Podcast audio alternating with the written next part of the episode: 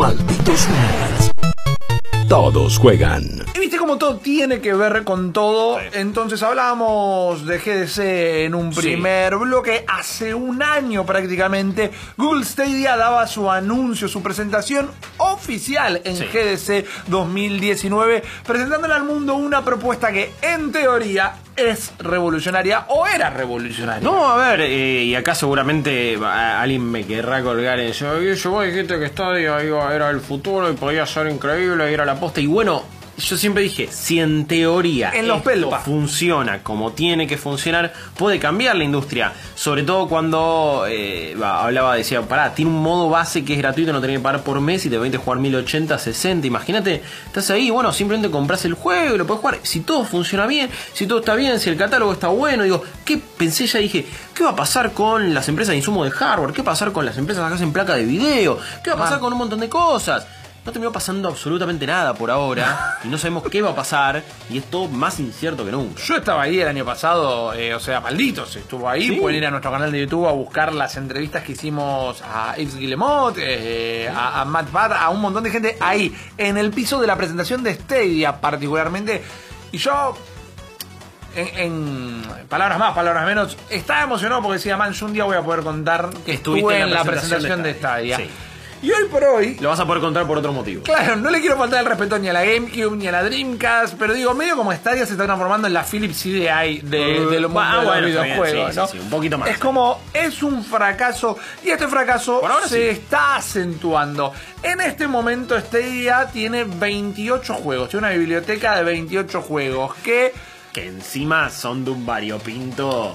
O sea, no te estamos hablando de los últimos 28 títulos más importantes. No, para nada. Hay eh, cosas muy viejas también. Sí, tiene un par de tanques, tiene Red Dead Redemption. Sí, Todo obvio. el mundo está esperando Baldur's Gate 3, todo el Sí. mundo está esperando Cyberpunk Cyberpunk, 2077. Doom Eternal. Doom Eternal, que Pero llega este mes. Pero de repente dice, no, y ahora el primer Tomb Raider, la trilogía de Tomb Raider. Claro, juego 2013, sí, ¿no? 2016, Vamos a, 15, 16. el Adventure Island, dice, Sí, como mal. es raro. Y encima para mí le recontra te falta un- como una bibliotequita de juegos retro, algo medio Bueno, Google Games. sí. Sería como clave Sí, directamente. también, Cuando, como podrán haber visto nuestras noticias en un minuto, si nos siguen en arroba malditos nerds VX en Instagram o arroba malditos nerds eh, en Twitter, al revés, en realidad. Sin Ah. el VX en Instagram, eh, con el VX en Twitter.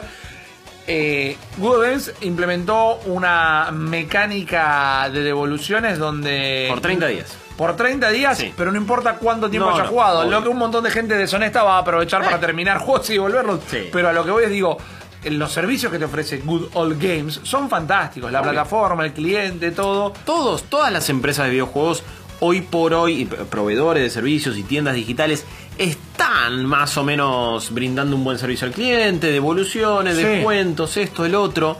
Lo que ha hecho hasta ahora Google es más que falsas promesas por momentos, ni siquiera... eh, lo, lo que mejor funciona, de hecho, por momentos es, es la latencia, era el miedo mayor de decir, Sí. bueno, pará, estoy apretando y cómo se va a sentir.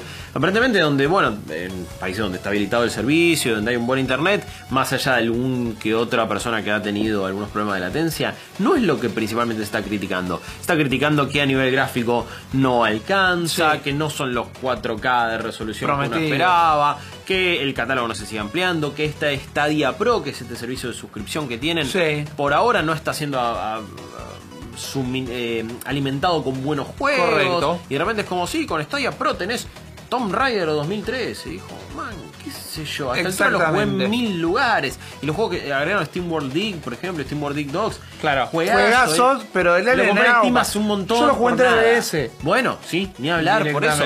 Y son juegos que están baratos en otras plataformas, son juegos que a veces pertenecen a Game Pass incluso.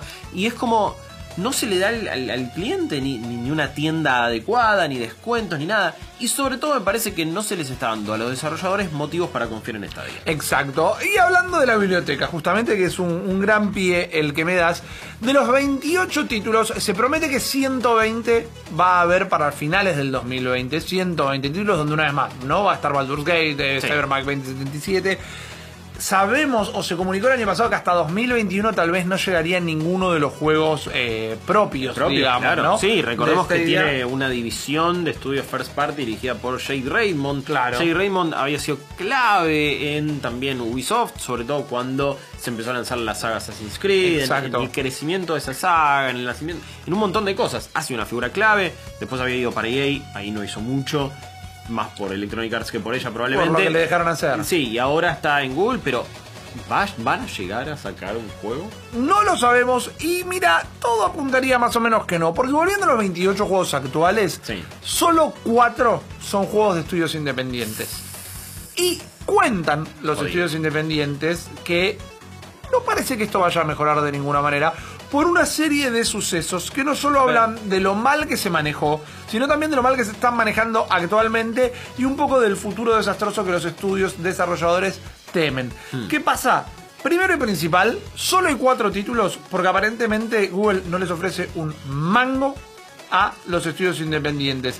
En palabras para citar, dicen eh, como la- las recompensas o los beneficios por estar en Stadia son prácticamente inexistentes al punto que en las charlas que tuvimos en ningún momento nos hablaron de cuánto dinero nos iba a quedar a nosotros. Huh. No lo hablaron. Tuvieron una reunión para decir, che, Guillo, ¿por qué no pones tu plataforma? Bueno, sí, de una, ¿cuánto me queda? no, bueno, entonces Stadia va por internet, Ok, 4K. Sí, vi el trailer. Bueno, Sí. ¿cuánto me queda? No, bueno, viste que te compras el control, guarda, tenés que tener un, pesado un dongle también. Sí, sí, no, no, buenísimo. La verdad que eh, eso no sé si me quedó claro, pero ¿y cuánto me queda? Cyberpunk 2077 lo vamos a tener el día de Bueno, lanzamiento. Me, me- me voy, me voy a, me voy a dar con Game. Y esto fue y, y escena. Esto fue como una Bueno. representación. Dicen que no nos hablan eh, de plata y no nos hablan de beneficio, bueno. porque ni siquiera dicen que no tienen el discurso de no, bueno, che, pero vas a tener un montón de exposición. Sí. Y ellos dicen, bueno, tenemos la charla porque vos tenés un juego, querés estar en las plataformas donde está la gente, es no por la plataforma. Google de última. Exactamente, pero dicen, bueno, tomo to- tenés que googlear dos minutos para darte Sí. cuenta que en cualquier eh, plataforma, hoy por hoy, estoy hablando hoy por hoy, tal vez las que mayor exposición te va a dar Switch por el consumo que tiene y Game Pass por la cantidad de opción y después sí, PC y Bueno, PlayStation. La Epic Game Store haciendo un Bueno. montón de acuerdos de exclusividad que, que al público le joden, pero que ya se ha reportado que realmente son muy útiles para los desarrolladores. Reciben bueno, más plata por Sí. tener el juego ahí, más plata que en. Steam, estamos diciendo, sí, ¿verdad? Sí, sí, el porcentaje Eh, mayor. lo puede llegar a entrar gratuito, que eso no significa que, eh, que Epic no le dé plata al estudio, ellos absorben y última exposición como el Game Pass. Pero acá también es esa cosa de. Bueno, el porteo a Stadia no es gratuito. Otra de las cosas que también no- en medio Claro. que en la presentación del año pasado, durante todo 2019, pensamos, dijimos, ah, bueno, la versión de PC va a ser la misma, entonces se streamea, listo, no, no, va, va a ser súper sencillo para los Claro. desarrolladores. Se va a ver bárbaro. Y después nos dimos cuenta, ah, no, pará, hay que portearlo a Stadia. Tienen que hacer una versión de Eso, Stadia. Por ejemplo, así es como Destiny 2 no es la versión de PC y no se ve de la misma manera y así sucesivamente con todos los juegos. Entonces fue como un tema de decir, ah, no era tan sencillo y encima no le das ningún beneficio a los desarrolladores independientes. No saben cuánto se van a quedar, no saben qué exposición le vas a dar. Y encima tienen que hacer- meterse en un quilombo involucrarse de en- costo. en horas hombre, Sí, en plata. expertise para saber cómo demonios portearlo. Y bueno, no, man, ni en pedo. Si total sigo vendiendo en Steam en cualquier otro lado y ya fue. Es preocupante por muchos motivos. No me, no me preocupa ahora tanto lo que va a ser el futuro del gaming vía streaming y en la nube, porque Sí. ya tantas personalidades de la industria han dicho, y es medio lo que se viene, medio que es inevitable, medio que va a pasar, todo vamos por ese lado. Cuando el otro día había un testeo de velocidad del 5G, no sé si lo viste. No. Está bien, era en San Francisco, bla, bla, bla. No hay todavía mucha gente como para congestionar la red. Claro. Era una velocidad ridícula. Hmm. Era una velocidad ridícula. Sí, dicen que es medio como mejor que la internet hogareña que podríamos llegar a tener Sí, acá. no, mucho mejor. Y de velocidad de subida, también es una locura. Tú decís, ah, pará, el 5G realmente puede ser un cambio de paradigma en esas velocidades que, de nuevo, por congestión y por un montón de cosas, se pueden ver reducidas, microcortes, andás a ver qué por acá pasa. Claro. Pero no es joda la velocidad que va a tener. Entonces sí, quizás en 5 años estamos jugando todos en el celular, un nuevo Tomb Raider ahí de la nada. Ahora, dicho todo esto, que no estoy tan preocupado porque la, el jugar vía streaming vaya a ser el futuro, sí me parece que estoy preocupadísimo. Preocupadísimo es una manera de decir. Eh, por Stadia. No me Claro. parece. No, no estoy preocupado a nivel personal, digo, porque me parece que. Tranquilo, Guillo. No, sí, tranquilo. me estoy traen un tecito, por favor. No, no, pero me parece que no, no, no le estoy viendo futuro porque no le estoy viendo soporte. En teoría, lo que se especulaba era que en marzo iba a salir a nivel completo y iba a salir de esta, de esta fase de early adopters. Exacto. Que tenés que comprarte el paquete de 140, 30, 40 dólares. Sí. Que te traía 3 meses de Stadia Pro, el controlcito. y Uno para listo. regalar, algo Sí, por el y estilo. y el Chromecast Ultra. Correcto. Y un coso para regalar. Que al también. principio siempre recordemos, ¿no? No vas a necesitar nada, pero un Chromecast sí vas a necesitar. Y, Bueno, el, y el, el joystick también. y bueno, todo eso en teoría ahora era cuando iba a salir la versión base, que es sin pagar una suscripción mensual, 1080p 60 fps. Y también lo ibas a poder usar con cualquier eh, browser, control, lo que sea. Y todo eso, fíjate que no ha habido comunicación. No, para nada. Bueno, no sabemos qué va a pasar. Vos lo decías bien recién. Sí. Quizás el futuro es el streaming. Pero No lo va a estar haciendo Google, no lo va a haciendo ahora Stadia. El último punto, el futuro de Stadia, que están hablando los estudios de desarrollo, una vez más centralizándonos en los estudios independientes, Sí. que son quienes reflejan esta realidad de que no les ofrecen un mango, que no les sirve Stadia directamente. Dice que la información que se está manejando, o al menos la sensación que les da a ellos, que Mm, El están olorcito. Claro, están más sumergidos en la industria que nosotros, porque están ahí, están en los pasillos, están en San Francisco. en todo- Dicen que Google en cualquier momento le puede llegar a dejar de dar soporte. pasillos de Stadia se comenta Exacto. que el pibe Google se ganó la lotería y ya no usa zapatillas. Desatada. Sí, sí. Ya sabemos que lo han hecho, ya sabemos que han abandonado proyecto con la impunidad que ser Google le, Sí. Al- embiste. Sí, a la vez sentía que estaban metiendo tanto detrás de esto que dije, bueno, pará, no le van a soltar la mano al toque.